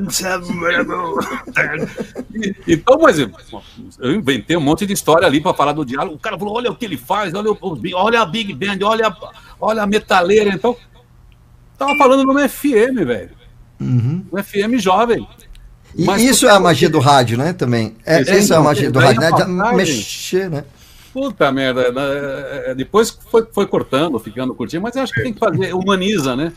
Não, e, e essa história que você contou do David Lee Roth com, é, é, enfim, com, com, com, esses músicos, você foi, você foi descrevendo né? E o Lewis Armstrong e tal, e Duke Ellington, e eu, eu, já fui imaginando, engraçado como o rádio é incrível, né? Você contou essa historinha agora aqui pra gente, e eu já fui imaginando ali, entre as nuvens, no céu e tal, o pessoal com, com, com a roupinha de anjo ali, puto com o cara que tá o branqueiro lá embaixo. Quer dizer, Ele vai fazendo o cenário, né?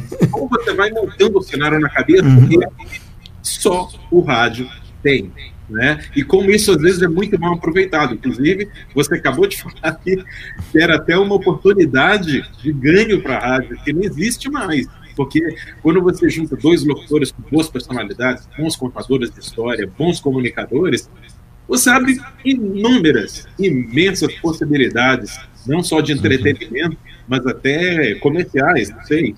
Né? Eu achei, achei a história incrível. Sem dúvida nenhuma. Depois, mais para frente, se vocês quiserem, eu conto uma, uma história ruim, é, que a gente costuma contar história assim, contar história boa, mas a gente faz coisa muito ruim. O grande mestre da gente é sempre o ouvinte. Mais tarde, eu, eu toca aí, depois, se precisar, eu, eu quero falar mal de vamos, vamos, vamos, pode aproveitar agora, Passageiro? Acho, acho pertinente, já abrimos espaço aqui. Não, é, Conta aí.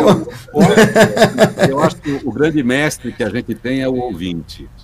Com Quando certeza. o ouvinte consegue te ligar para a rádio para dizer que você falou uma besteira, que você foi indelicado, que você foi estúpido, ele te ensinou. Que quando ele não faz isso, ele desliga, vai para outra rádio.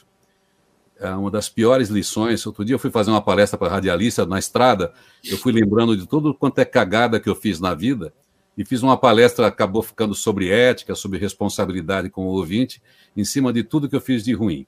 Eu vou contar essa história ruim porque foi na manchete começava a coisa mais terrível do nosso tempo, que era a AIDS.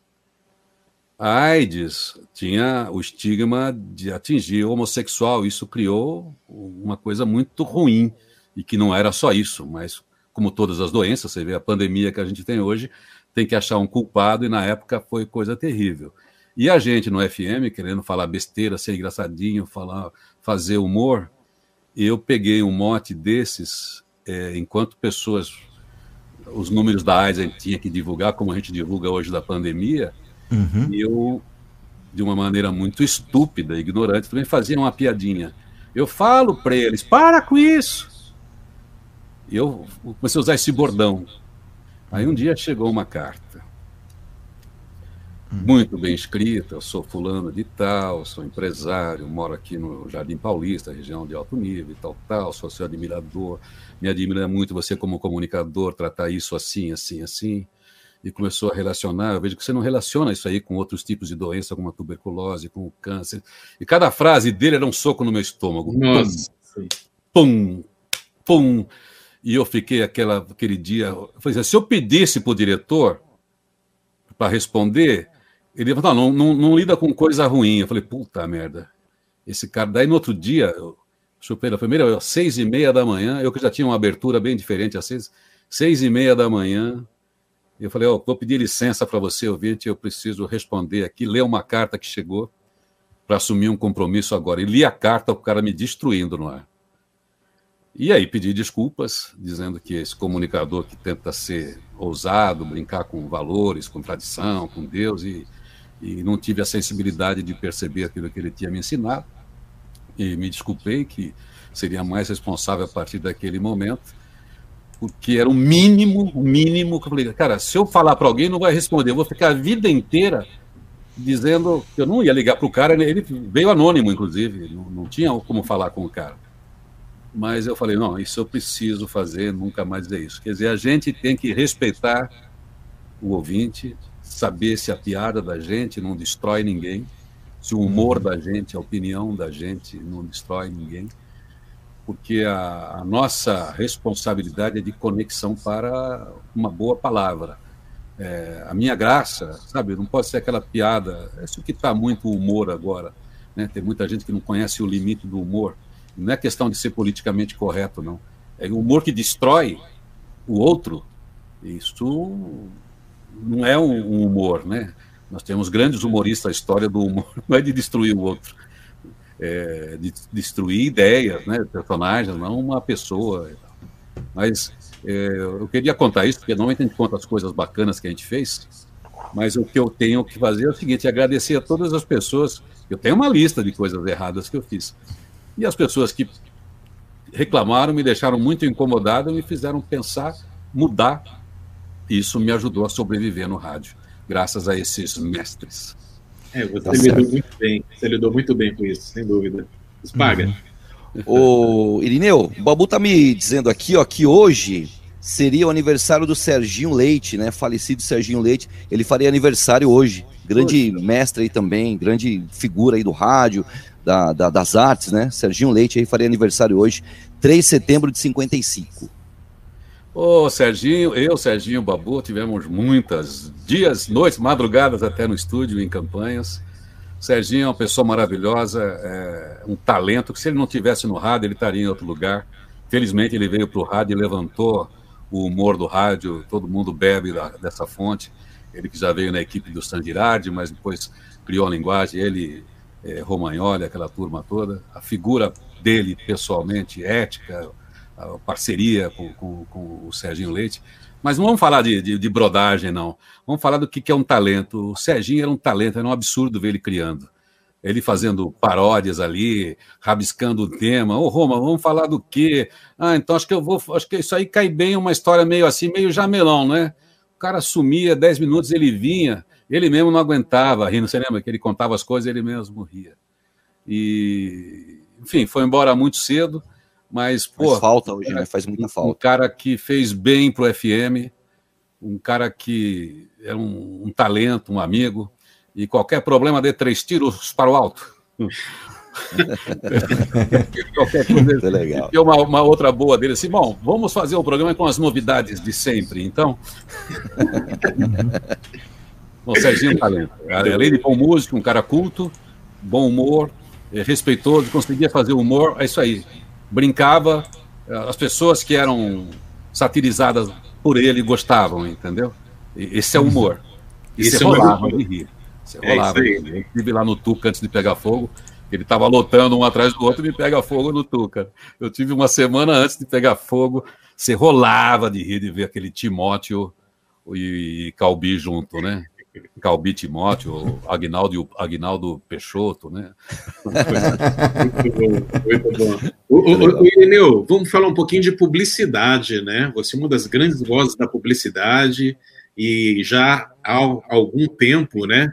E eu queria ver como é que a publicidade foi se inserindo na sua vida, quando que foi e como é que você é, entrou nessa, nesse universo publicitário? Bom, eu quando eu fui para Eldorado, foi essa ideia de, de, de, tentar um outro posicionamento. Eldorado tinha uma tradição de grandes locutores. A publicidade não trabalhava muito, e não trabalha até hoje muito, com, com locutores de FM que não tem boa fama. não tem boa fama na publicidade. Não que a publicidade tenha muito para se gabar, mas enfim, aquela época ainda tinha uma, uma tradição assim de, de, de, de, de vozes e tal, já tinha uma nova geração fazendo, Kaká, é, Viviane, atores, o Cassiano e tal.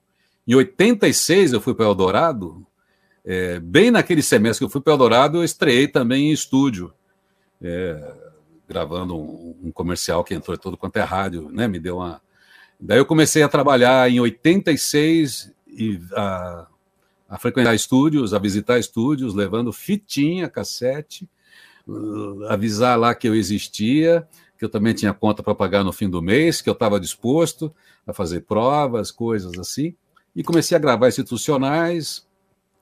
E acho que de 89 para 90 é que deu um salto, porque aí um, um, cara importante do cinema, que os caras do cinema que faziam propaganda, que foi o Hugo Giorgetti, gravou uma campanha comigo para Valita, daí lá no estúdio Espiral, daí logo pintou outra, depois pintou campanha de patrocínio da Copa, depois não sei quanto Bradesco, Folha de São Paulo, aí me deu um outro status, aí eu fiquei, né, depois de três anos ralando assim meio off-record, né, se não aparecia, campanhas pequenas, ali na virada de 89 para 90, daí eu cheguei e fiquei junto com a moçada que está aí até hoje, junto com os novos que estão chegando, que a publicidade é muito dinâmica, mas eu sou da geração que conseguiu chegar e ficar. Então ainda trabalho bem, graças a Deus, né? Pago as minhas continhas com a, com a propaganda e, e, a propaganda me permitiu fazer essas aventuras em rádio como independente, às vezes bancando a estrutura, a equipe, em função da minha vontade de fazer rádio. Mas de lá até aqui, eu sei que eu tenho um repertório bastante grande de esses trinta e tantos anos aí de, de, de propaganda, já tem sei lá, mais de 10 mil peças. Eu já parei de contar faz tempo. Uma vez eu contabilizei, era, é, já faz anos e tal. Agora o volume não é tão grande de propaganda, mas uh, os trabalhos se multiplicam, né? Várias mídias. E eu tenho trabalhado, tenho transitado ainda bem nesse meio, faço documentários da Discovery, gravo institucionais, gravo campanhas de rádio, TV e de internet agora para tudo isso. Então, é, o modelo de, de, contratação é diferente agora. Antes a gente visitava estúdio, hoje é o estúdio que visita a gente, do nada aparece alguém, porque você já tem um portfólio. A gente está lá no, no, Clube da Voz, que é onde tem os maiores né, os locutores mais atuantes da propaganda nesses últimos anos. Então o pessoal me acha por lá. Então uma coisinha ou outra sempre pinta para fazer. Você, você foi um dos fundadores, inclusive, né, do Clube da Voz, né? Sim, é... sou do, do, time lá da fundação. Pois é, eu queria saber como é que foi, né?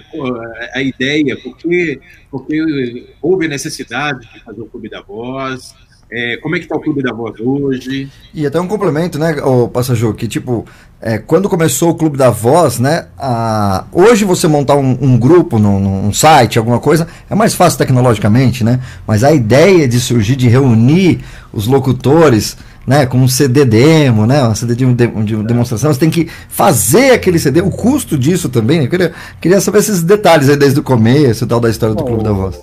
O nosso herói ali foi o Edson Maziero. O Edson Maziero, que é um, né, um cara fera, né, muito atuante na, na propaganda já, ele é um cara muito visionário, muito sonhador, e ele tinha essa ideia de juntar é, porque ele percebeu também, intuiu que tinha cada vez mais gente nova na propaganda, e a gente não tinha critério, a gente não é radialista na propaganda. Então, normalmente era radialista ou era ator, então precisaria se criar um, um grupo né, que defendesse aquela atividade.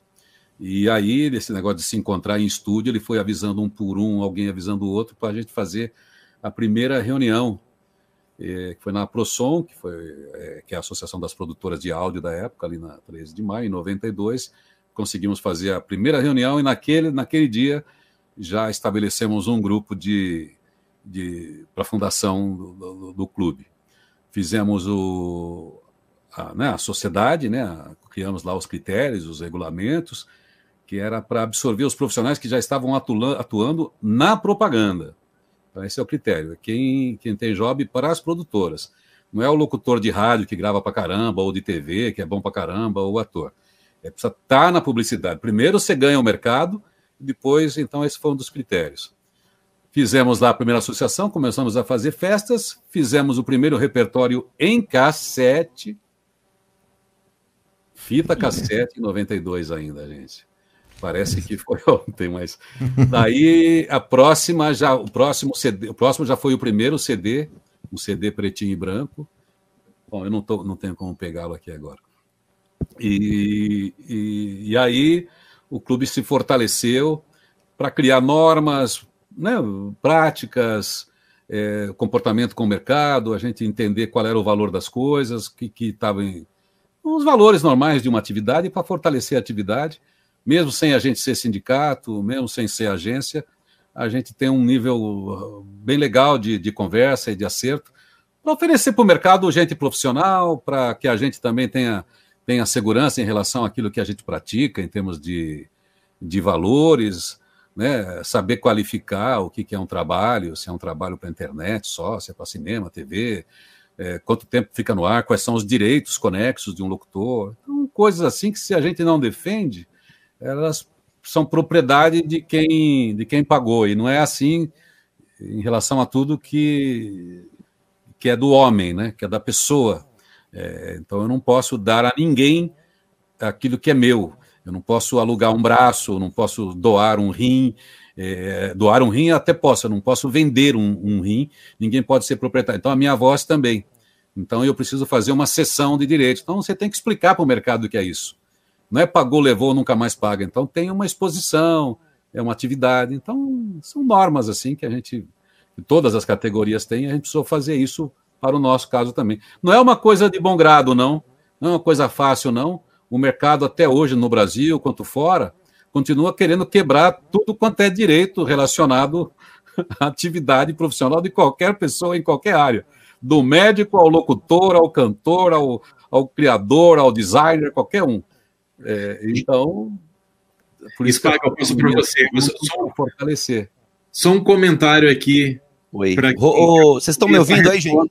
Estão me ouvindo bem? Aprendeu tá rádio, como é que faz? Beleza. Aprendeu rádio, como é que defende a classe? Como é que a gente não fica na mão das pessoas? Aprendeu?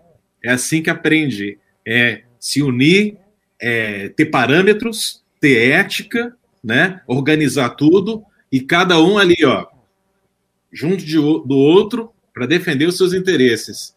Aprender o rádio, é isso que eu só queria falar, Espaga. É isso aí, aí Davi Gil. É isso aí, acho que toda, todos nós precisamos. A gente junto é muito melhor, né? A gente junto é mais forte. É, então a gente tem que entender isso. É, e isso é colaborativo, isso é importante para as cadeias. Por exemplo, se, o, se a, o mercado de voz é desorganizado, o próprio tomador do serviço, o cliente, fica inseguro. Imagina você contrata uma coisa do Irineu hoje. Você não é informado em relação aos direitos. O Irineu não fala nada, recebe. Daí o Irineu morre o mês que vem. Daí o filho dele fala assim: peraí, tá rodando o negócio do meu pai no ar aqui. Daí ele vai lá e move uma ação, porque meu pai autorizou você a veicular isso por esse tempo.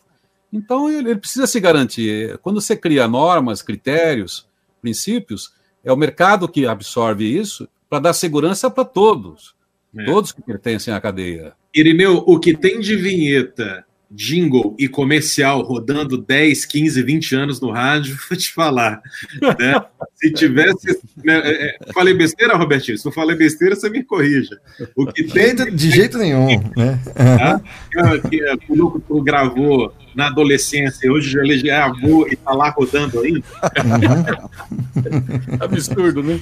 É, é, é realmente, assim, eu já ouvi, ah, Clube da Voz e tal. Assim. Não é, é que, é que ficou tão bom, é que ficou tão bom, tão bem pago ali e é, tal, que daí não precisa é. renovar nunca mais. É, o, eu já vi até, assim, nossa, da voz é difícil entrar tal, mas é o top, ele se acha o top, não sei o que, com certo desdém. Mas assim, eu acho que vocês são o exemplo, porque todo mundo seguindo isso e, e, e tendo é, é, a ética de trabalho, a camaradagem, a responsabilidade, né? Todo mundo se beneficia. Eu estou falando isso os locutores, os radialistas, os produtores de rádio, né? É, essa proteção, esse é. esprit de corps, né? O espírito de corpo das pessoas em fazer, só melhora o mercado. Eu acho que é, é, desenvolve o mercado, né? É, e ao contrário do que dizem, o Clube da Voz não tem ninguém arrogante, não. A pessoa arrogante, ela é arrogante em qualquer lugar, né? Seja na favela ou, sei Sim. lá, na, na, Faria Lima. Mas uhum. o Clube da Voz, pô, tem um pessoal de total diálogo com, com o mercado. Todo mundo quer fazer negócio. Todo mundo quer dizer, olha, por que, que vale isso? Por que, que eu cobro isso? Ninguém tem um preço fixo, cada um cobra o que quer. É, como vocês, né? como a gente no rádio, quando vai negociar, você combina os interesses, as conveniências só que a pessoa tem que entender que ela está fazendo um acordo digno, né? Não importa o valor que, que envolve, mas é, não pode ser depreciado nem banalizado aquele, aquele, aquela atividade. Então, é cada um tem a liberdade de fazer isso. Quando alguém fala, ah, o Clube da Voz é caro, não, não provavelmente não falou com ninguém. É, precisa escolher o trabalho, explicar para o profissional que tipo de trabalho, qual vai ser a veiculação, ele vai estabelecer um orçamento, como você faz com qualquer outro serviço que você uhum. contrata na vida, né? Para consertar a casa, o encanamento, fazer pintura, você não faz um monte de orçamento?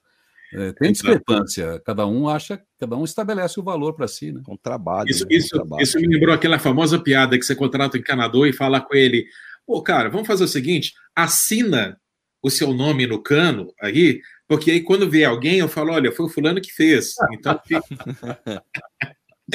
Foi fulano que fez, faz com ele também, né? É vitrine, é vitrine, hein? A é vitrine. gente vai ser é sua vitrine. É. É, essa é difícil. Ultimamente tem acontecido isso, né? É, mesmo para o mundo de palestras, que não é muito diferente, né? As pessoas se chamam porque você vai ter um ganha-ganha. É, esse ganha-ganha, mas o perde, perde não tem. É. Não, você vai se beneficiar para o nosso público, você faz aqui, o pessoal. Então está tendo um negócio de. Eu vou Alguém dar visibilidade né? para você aqui na empresa, aqui no meu segmento. Tem, tem coisa. Alguém assim. sempre está ganhando, né? Alguém é. sempre está ganhando, com certeza. Espaga. Olha, tem mais gente aqui no nosso, no nosso chat aqui, o Jorge Luiz Gonçalves. O rádio feito por Irineu Toledo sempre faz bem para a alma. Abraço, Jorge Luiz Gonçalves de Ribeirão Preto. Opa, Legal. eu passei por Ribeirão. Bacana. Também a Dira Nascimento, a Juliana Santana, boa noite a todos. Humberto Lima. Lembro é, de Odira, começar... hein? É Odira, tá? Não, aqui. Ah, ah tá. Odira Nascimento. Ah, tá. Ok. Beleza. Grande amigo aí. Beleza. É... Tem áudio, viu, gente? Tem áudio aqui chegando oh, também, tá? Então manda, manda Tem aí, áudio? Robertinho. Manda lá. Tem. É, bora lá, então. Vamos no próximo áudio. Vamos lá, vamos lá. Vamos lá. Conheça que fala o JB, tudo bem? Ótima noite a todos. Quero mandar o meu abraço ao Irineu Toledo, uma pessoa que eu conheci em 1998 na Rádio Nova FM, quando ela passou por uma transição.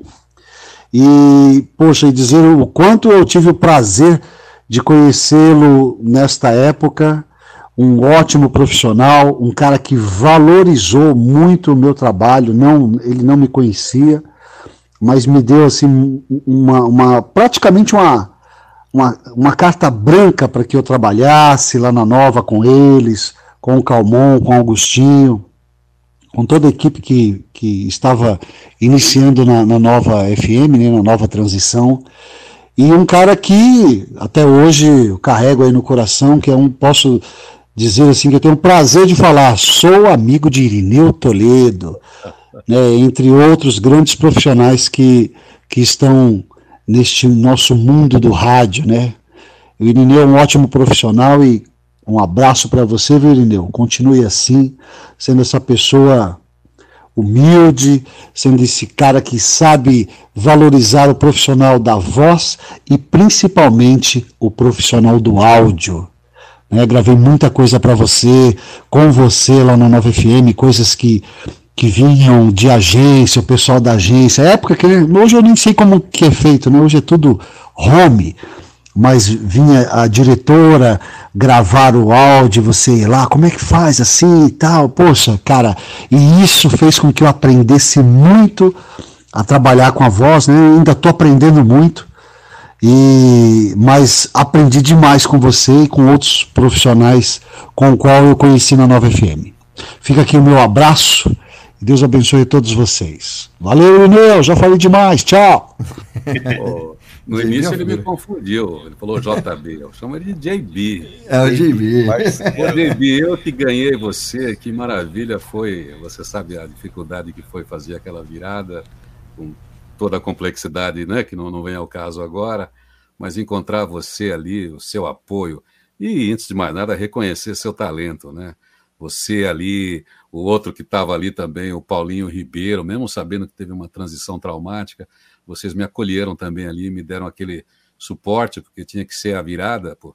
E aprendi muito com você e ganhei uma confiança muito muito rápido. Além de você me quebrar esses galhos aí, que eu fiquei ali atolado ali com aqueles com o Agostinho no meu pé, com o Calmon.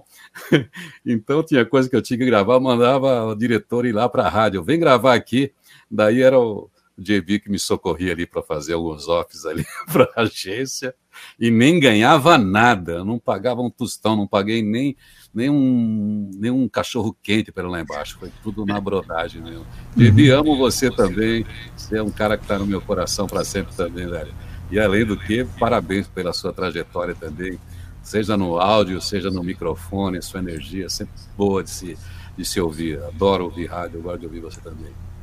Legal. É isso aí, o JB que é, é, sim, o JB que sempre ajuda todo mundo, aí a gente até brinca muito que ele é a agência de emprego do rádio, né? O Cato Online do, do rádio, né? Tem, tem, mais um áudio aqui, vamos nessa? Um pouquinho longo, vou até pedir já aproveitar. O pessoal manda o áudio, o pessoal pode mandar o, um áudio mais curtinho aí, tal, para poder dar tempo de todo mundo participar, mas vamos ouvir mais. Tá isso, tá ótimo. Mas valeu. Pessoal na frequência, tudo bem? É, Estou conhecendo vocês hoje, vi pela chamada do Irineu. ah, muito legal, já estou virando fã e seguidor, seguidor de vocês a partir de hoje. Ah, o seguinte, é pegando um gancho aí nisso que o, o Irineu, grande Irineu, que, que gosto muito, que conheci há vinte e poucos anos na, na Nova, conheci ouvindo rádio, né? É, pegando o gancho dele sobre essa coisa de brincar, e especialmente no caso aí da, da, da AIDS, né, do, do, do, do HIV, que era uma coisa muito comum ali nos anos 80, também faz é, tem a ver com o que o, Irineu falou há minutos atrás. É, a gente achar que hoje está tudo muito ruim, não, a gente está evoluindo, a gente está melhorando, porque Hoje não se faz esse tipo de brincadeira, esse tipo de, de, de preconceito, por mais que exista, mas é, as pessoas têm um certo cuidado com esse tipo de coisa hoje. Né? É, né, o Irineu falou, por exemplo, dessa experiência negativa que ele teve e que ele deu a volta por cima, né? Mas eu me lembro de duas coisas muito comuns nessa época, né? No meio do começo, no meio dos anos 80, quando a AIDS estava é, fazendo vítimas é, é, da mídia, né, da, das artes, né? É, pô, tem uma música linda, maravilhosa, que foi feita em pró das vítimas da AIDS, que é That's What Friends Are For, da, da, da Gladys Knights, é Glad Knights, Gladys Knights and Friends, né? Quem são? John Warwick, aliás, é John Warwick and Friends, né? É a John Warwick, a Gladys Knight, o Elton John e o Steve Wonder, né? Essa música maravilhosa que, que fala para que serve um amigo, para que servem os amigos. É uma letra muito profunda, linda. Mas olha como, como que a gente era bobo nos anos 80, né? É, o locutor de rádio no Brasil chamava essa música de Melô da AIDS. Melô da AIDS. Olha que coisa sem sentido, né? E eu me lembro de uma outra coisa. É, tinha uma frasezinha que o povo de rádio brincava, fala assim, pô, amigão, é, faça como a galinha, cuide bem do seu pintinho, olha isso, né? Eram coisas banais, mas de uma pobreza, né? Só que era normal isso no rádio. Então a gente evoluiu nesse sentido também. Hoje é, todo mundo tem mais cuidado. Não é todo mundo, mas, mas muita gente tem mais cuidado com essas bobeiras que a gente soltava lá atrás, há 20 anos atrás. Gente, um abraço, parabéns aí. Abraço, Irineu, e abraço a todos aí do Na Frequência do Rádio. Valeu, gente. Boa noite. Grande abraço. Boa noite. Obrigado pela audiência, primeira vez que ele está assistindo. é. Quem que é, Robertinho? O nome dele tá, tá sem identificação aqui, mas. Uma voz linda aí, não me é estranha a voz, mas eu não consegui. Uhum. Mas vamos lá. Ok. Felizmente evoluindo, né? Estamos evoluindo, né? A- Aos trancos e barrancos, mas eu acho que é isso, né? É isso que é importante, né? Todo- tudo é aprendizado, né, Eric? Tudo é aprendizado. A gente tem que aproveitar a hora que, que tem a lição e aprender, né? Às vezes a gente tem a lição e não aprende. Esse que é o perigoso. Não aprender com a dor, é, fazer de conta que não é nada, aí entra a arrogância aí e a gente começa a perder. É verdade. Tem mais uma participação aqui, vamos lá? É, também não sei o nome, mas tomara que fale no áudio aqui, vamos lá. Bora aí. Boa noite a todos, aqui é Juca Peixoto, Santo Antônio de Jesus, Bahia. Belíssimo programa, sempre quando eu posso, eu tô aqui assistindo vocês e o trabalho é show. Só digo uma coisa, não parem. Bom, eu queria participar aí, mandar um abraço pro Elineu, falando que eu sou fã dele desde a época da Nova Manhã, tem algumas gravações aqui em cassete e sempre troco ideia com ele e é um cara que sempre responde a gente. Leneu, sucesso para você e eu quero aquela mensagem, hein? Mundo virtual. Quando ele passou na Transamérica, que tinha um programa lá que sempre acompanhava, realmente faz descer a lágrima. Ótima noite a todos. Leneu, forte abraço. Valeu, Juca. Que bom, hein? Que maravilha, hein? A relação que maravilha. com as pessoas no rádio, né? Ireneu, seu livro está ah, nas plataformas digitais grátis até esse sábado, é isso? É só na Amazon, Hum. né, para o Kindle, né, só a Amazon, que é um, um acordo lá que, que, que a gente fez com eles, é, deixar grátis, grátis a versão digital que entrou lá agora até sábado, que, que é um- uma ação que a própria Amazon faz. E quer saber? Posso dar uma admitida aqui?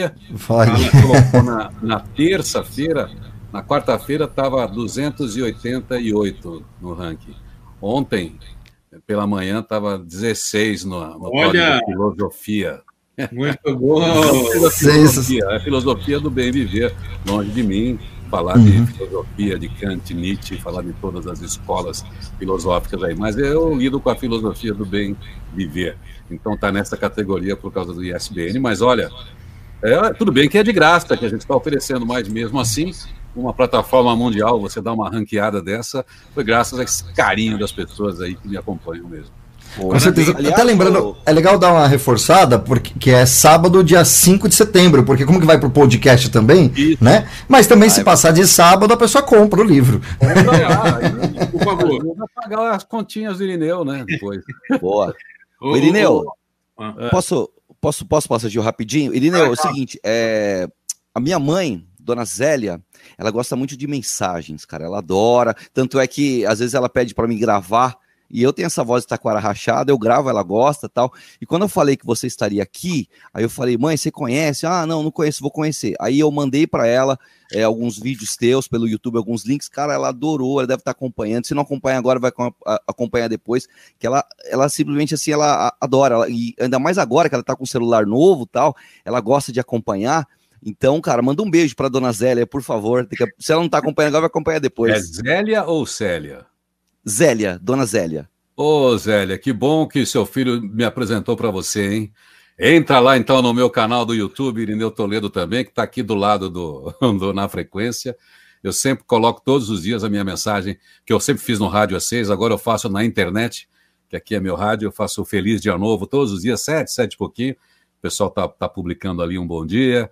Daqui uns dias começa entrar um outro conteúdo que eu trabalho em palestra, que é o Futurabilidade, Como Não Morrer Antes de Morrer, para lembrar da gente dessa, que a gente tem que usar o tempo e usar os nossos recursos todos os dias, não deixar as dificuldades, os obstáculos derrubarem a gente, porque se a gente se entrega aqui não dá certo. Então, essa é a pegada do Futurabilidade.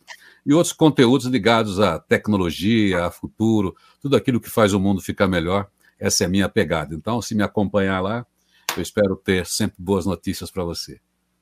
Ô, Irineu, eu voltaria para o rádio, como é que, assim, rádio tradicional, porque você, você tem a sua, é, você produz seu conteúdo, está na web, tem a sua rádio, é, e, é, é positiva, e propostas, será que está aberta a propostas a voltar para não, o rádio? Eu volto, eu volto, quantas vezes eu não caí e voltei? É, a Transamérica duas vezes, Manchete duas vezes, é, metropolitana, né, uma vez, mas enfim, eu, a cultura mesmo, eu saí, mas eu ficava na TV fazendo narrações. É, eu volto, eu sou apaixonado por rádio, é, especialmente para o horário da manhã. É, recentemente teve até um estudo aí, uma especulação numa rádio até legal, jovem, isso me agrada muito, tá em rádio jovem.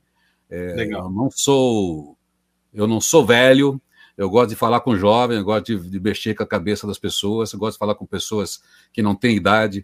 Eu estou na, na, onda ageless, então. É, eu também, eu também. Adoro, adoro estar tá, tá em rádio, em rádio jovem, porque é o seguinte, para mim significa reposição hormonal, né? tá numa rádio com uma baita moçada legal e eu estar tá ali é. também de manhã dialogando. E, e eu faço palestra. O ano passado eu fui fazer palestra da futurabilidade naquele evento lá na Bienal, que vai 16 mil estudantes é, estagiários, sabe? Do lado do Numes. Pô, foi uma experiência legal, aquela sala pinhada, para falar para eles de, de futuro, justamente eu que não tenho futuro, eu que tenho muito passado. É, então é isso, eu, eu me tornei, por isso que eu tenho que trabalhar em rádio jovem dentro da minha ideia de futurabilidade, eu sou um millennial. Porque quando eu fiz 40 anos, eu passei a tirar um, comecei a, a fazer uma decrescente. Eu imaginei que até os 80 eu estou no jogo. Então, eu hoje estou com 19. eu estou com 19 anos, millennial, com uma vantagem sobre os adolescentes. Tem o um adolescente e o um envelhecente, que você sabe. O adolescente, a mãe fala: não faz isso, não namora, não se enrosca, porque você tem que cuidar do seu futuro. Eu não, eu não posso me enroscar, não sei o que lá, porque eu não tenho futuro. O adolescente faz uma besteira, alguma bobagem, ele vai ter a vida inteira para pagar a conta. Eu vou ter a vida inteira também, mas vai ser pouco tempo para pagar a conta. Então, Ô, o gente... meu lugar é em Rádio Jovem, é falar do mundo que muda toda hora, que o jovem precisa ter uma visão proativa, que o mundo está bastante interessante. A gente entregou um mundo legal, a nossa geração está entregando um mundo legal. Claro que não é o mundo que ele escolheu, mas eu também não peguei o mundo que eu escolhi. Então, está entregando um mundo que e a gente tem dentro dessa, desse momento, onde a, o, nós teremos daqui 10 anos mais gente madura do que gente jovem, né, né na nossa é. estatística. Então, nós vamos ter um combinado muito legal de, de, de atuar junto. Então, cada um na sua. Eu sei que o jovem tem tônus muscular, tem mais testosterona, mas a gente combinando experiências e outras trocas, então a gente tem que ter nas rádios jovens esse equilíbrio. E não é para ser careta, não, não é para ser nada. Nós temos que lidar com o mundo que a gente vive. E todo mundo vive o mesmo mundo. Tenha eu 60 anos, tenha você 17, 20, é o mesmo mundo que a gente está. Então essa troca é que vai enriquecer. Então tem que ter uns veinhos legal, que nem eu em Rádio Jovem. Viu, Vaguinho?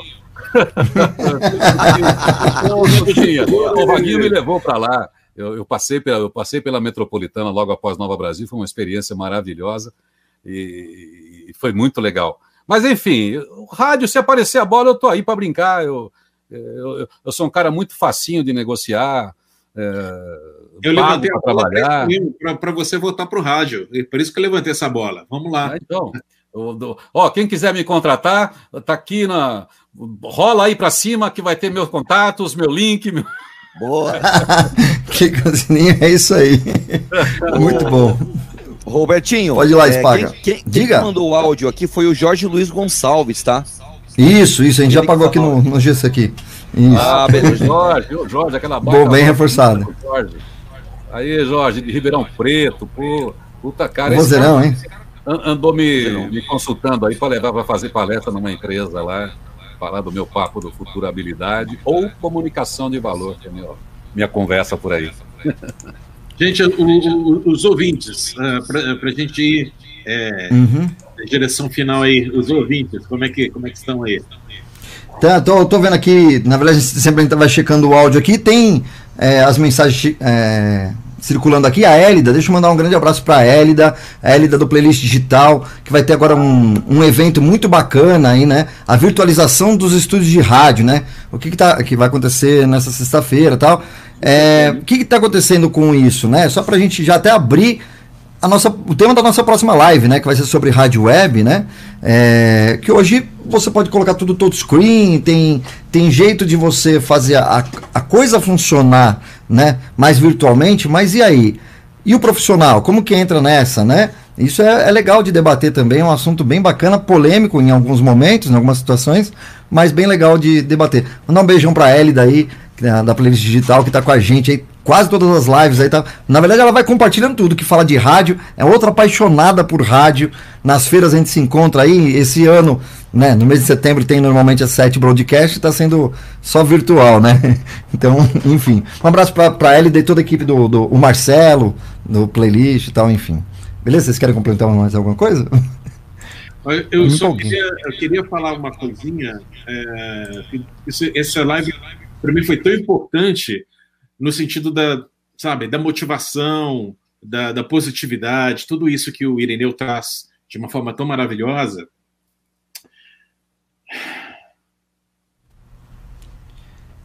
Sim. Pega fôlego aí, passagem. Vai, respira, toma uma aguinha, quer tomar uma aguinha, vai uhum. de boa, cara. A gente está no, no, setembro é, amarelo, né? Aqui nós tivemos um. Uhum. O caso de ontem. É, né? é difícil uhum. esse tema aí, né? Exatamente. A gente. A, a, até na, na, semana passada também a gente teve um, uma perda grande, que foi do Sacomani. Fizemos Exato. uma homenagem aqui. E, e daí, de ontem, do tema de ontem, a gente conversou entre nós também, da equipe, né? Porque era um, era um assunto delicado, não é uma, uma morte de, de uma falta de saúde, alguma coisa, né? Foi uma situação delicada que eu acho que não é legal nem comentar é. em é, respeito é. à família. Mas, assim, Verdade. todos nós ficamos é, chocados, assim, e. e é, falta palavras aqui agora para mim, mas enfim. Ficamos aqui sem palavras, me ajuda, né, sem palavras mesmo. Sem né? palavras, né? assim, Depressão é uma coisa é muito, eu... muito séria, né? Depressão uhum. é uma uhum. coisa muito séria. Então, é. por isso que é importante ter figuras como Irineu Toledo uh, no rádio. Boa, né? para trazer essa positividade, pra, né? Acho que é importante. Uma palavra que vai Verdade. impactar várias pessoas que podem ir por esse caminho da depressão. Então, por isso que.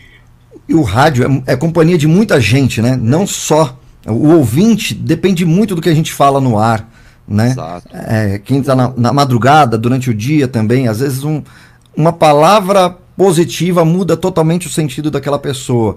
E Isso. quem está no rádio, quem está dentro do estúdio, também vive num mundo isolado, fechado. Então você precisa oxigenar. O que a gente faz aqui no Na Frequência é justamente isso falar de rádio, oxigenar, para poder, senão, nesse período da, da pandemia, estava todo mundo doido. Foi isso que, que surgiu a ideia do Na Frequência, por exemplo. Né? Enileu, deixa você comentar. Eu queria, para quem está fora do contexto, que talvez não, não, acompanha tanto o ambiente de rádio, está aí, é, o rádio perdeu ontem um, um comunicador que também tinha uma proposta muito parecida com a minha, publicava conteúdo, Só Mais Um Passo. Aliás, eu tenho uma história clássica de, de Só Mais Um Passo, que é a que eu mais conto por aí. E mesmo aquelas pessoas que se dedicam à comunicação positiva, como era ele, a gente às vezes vive um, uma doença tão complexa que mesmo uma pessoa que está muito legal, muito bem, ela na verdade tem um rasgo na alma, tem uma dificuldade que ela mesma tá, tem, não tem condições de, de elaborar e, foi, e vai para aquele momento fatal. Isso lembra para nós radialistas e para vocês ouvintes que todas as pessoas, aquelas que estão atuantes com grande brilho, ou aquelas que estão quietinhas, ou aquelas que quase nem aparecem, todo mundo vive dentro do mesmo ambiente, sujeito aos mesmos dramas, às mesmas perdas, às mesmas fraquezas. E às vezes a gente precisa estar realmente atento e presente para alguma coisa que escapa, porque muitas pessoas já me escreveram que uma mensagem chegou numa hora certa é, você fica né, tirando qualquer messianismo daquilo, mas só para lembrar quanto uma palavra é importante, e especialmente quanto a presença, a atenção da gente é importante para algumas pessoas, para algumas coisas que as pessoas falam. É, o, já que esse é o mês de setembro, o dado de suicídio no mundo é alarmante, é uma preocupação crescente, talvez pelo tipo de escolha que nós estamos fazendo na vida, de consumo, de competição e de trabalho. A gente está sempre vendo a nossa identidade bombardeada, porque a gente é exigido além da, do, do, limite que a gente pode oferecer, e às vezes a gente não tem tempo de elaborar as nossas angústias, as nossas tristezas, as nossas dificuldades. Isso, isso todo mundo está sujeito, a pessoa que tem formação, o pobre, o rico, enfim, a, a tristeza e a depressão é uma doença muito grave. Então, um dos conselhos que eu daria e que dou sempre assim, a gente precisa ter uma conexão muito forte com a gente mesmo. É, um compromisso forte com a gente mesmo, um vínculo forte conosco mesmo em relação àquilo que a gente quer da vida, o papel que a gente tem na vida e as escolhas que a gente está fazendo, se elas são realmente as nossas escolhas.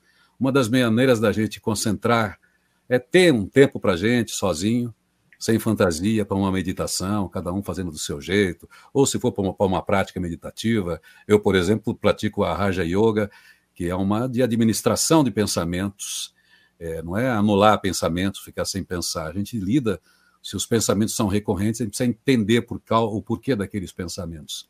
Segundo é a nossa conexão com o mundo. O mundo sempre vai exigir da gente, especialmente nesse tempo de crescimento exponencial, que é tema também das coisas que eu falo, é, por isso que eu falo como não morrer antes de morrer.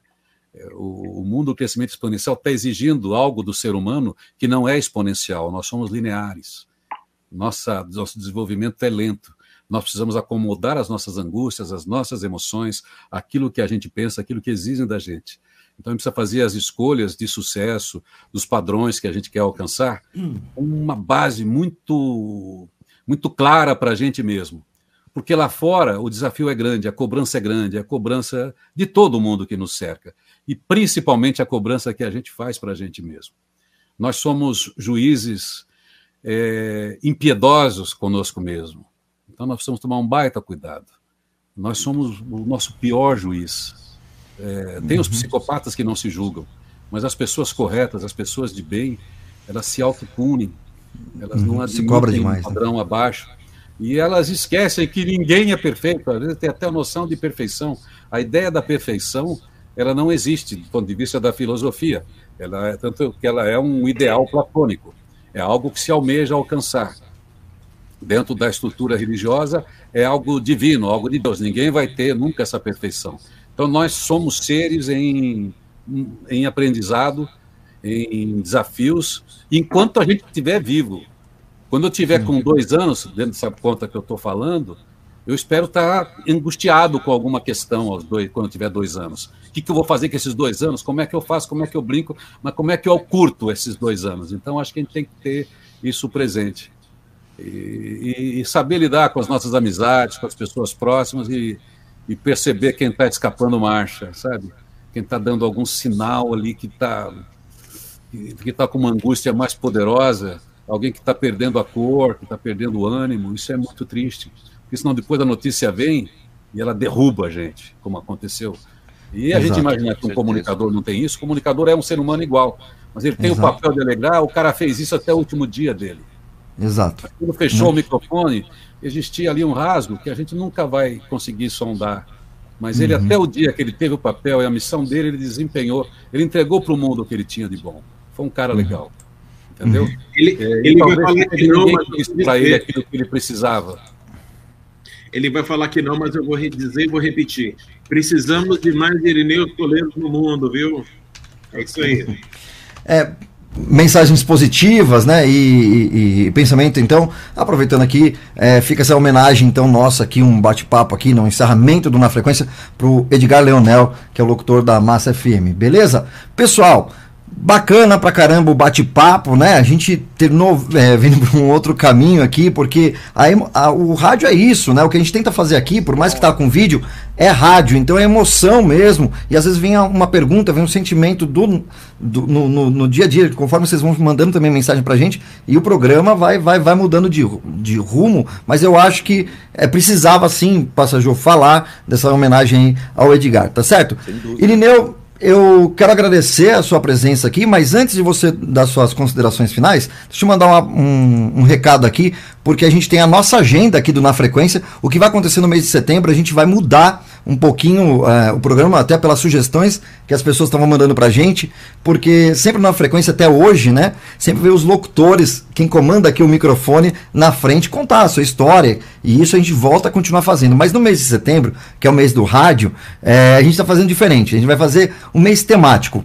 Então, eu vou soltar a agenda e vocês vão entender o que vai acontecendo na frequência nos próximos dias. Aguardem. Na frequência, confira nossa agenda. 10 de setembro, Web Rádio.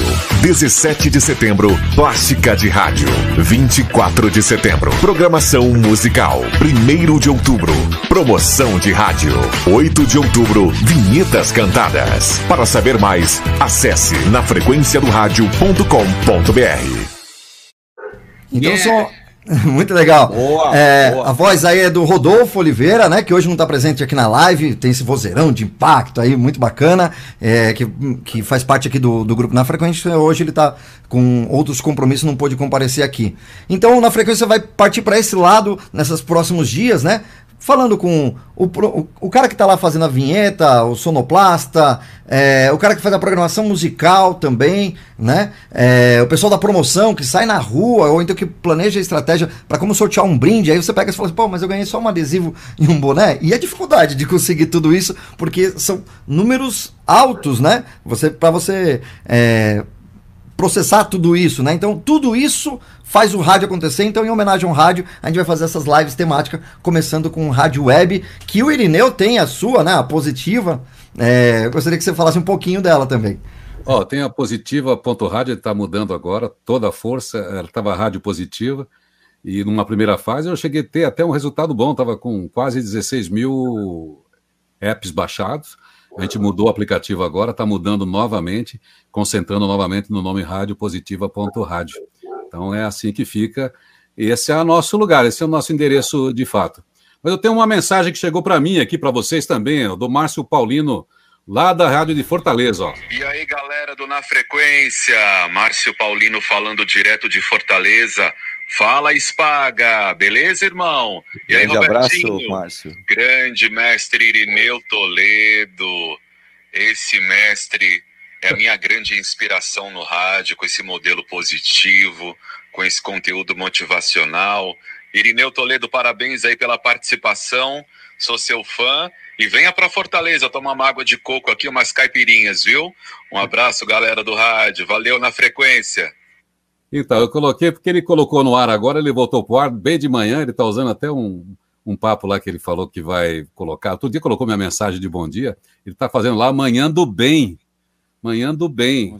O Márcio Paulino, essa outra é. voz linda. Ele está arrasando lá em Fortaleza e é apaixonado pelo rádio também. Bom, mas é isso aí, gente. Temos o nosso endereço, uhum. onde quer que seja, seja numa rádio com, com antena ou internet, onde for. Rádio é a nossa linguagem, a nossa estética, a nossa vontade, é o nosso formato.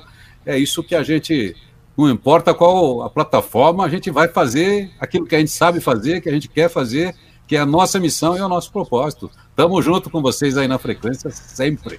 Com certeza. Obrigado, obrigado Irineu. Até uma é. próxima. Já ficando aqui, bom, show de bola mesmo. Obrigado aí pela, pela participação aí. Pessoal, a gente volta então semana que vem no nosso próximo Na Frequência, falando sobre web rádio. Um abraço para todo mundo, boa noite, a gente vai ficando por aqui.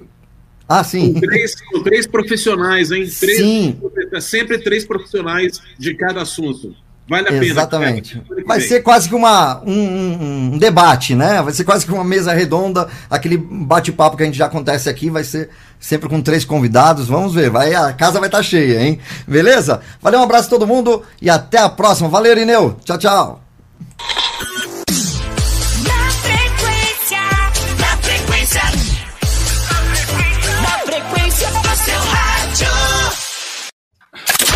Primeira live temática na frequência. Tema Web Rádio. Participações especiais. Leonardo Bitlov. Estação Top Fusão FM. Alô pessoal, eu sou o Léo da Estação Top da Fusão FM. No dia 10 de setembro, a partir das 8 da noite, estaremos juntos na frequência do rádio. Vamos bater aquele papo legal sobre web rádio com outros amigos do Brasil, trazendo cases de sucesso, o que a gente já fez e deu certo, o que deu errado. Vamos bater aquele papo bom sobre rádio e web rádio. Estaremos juntos, hein? Quinta-feira, 10 de setembro. Tô com vocês na frequência do rádio. Rogério Júnior. Web Vintage Rádio. Olá, pessoal, tudo bem? Prazer, eu sou Rogério Júnior da Web Vintage Rádio. Lembrando vocês que dia 10 de setembro temos um encontro marcado na frequência do rádio, onde iremos conversar, debater vários assuntos legais relacionados à web rádio. Encontro marcado dia 10 de setembro na frequência do rádio. Até lá. E David Gil. Best Radio. Fala pessoal do Na Frequência do Rádio, tudo bem com vocês? Eu sou David Gil, também conhecido como Detone, proprietário da Best Radio Brasil. E ó, tem um recado, hein? Dia 10 de setembro, 8 da noite eu e mais uma turma estaremos com você aí no Na Frequência do Rádio, falando um pouco sobre rádio web, rádio online, o que, que é tudo isso, quais as tendências, enfim, você não pode perder. Dia 10 de setembro, 8 da noite. A gente se encontra. Valeu! Dia 10 de setembro, às 20 horas. Para saber mais, acesse nafrequenciadorádio.com.br.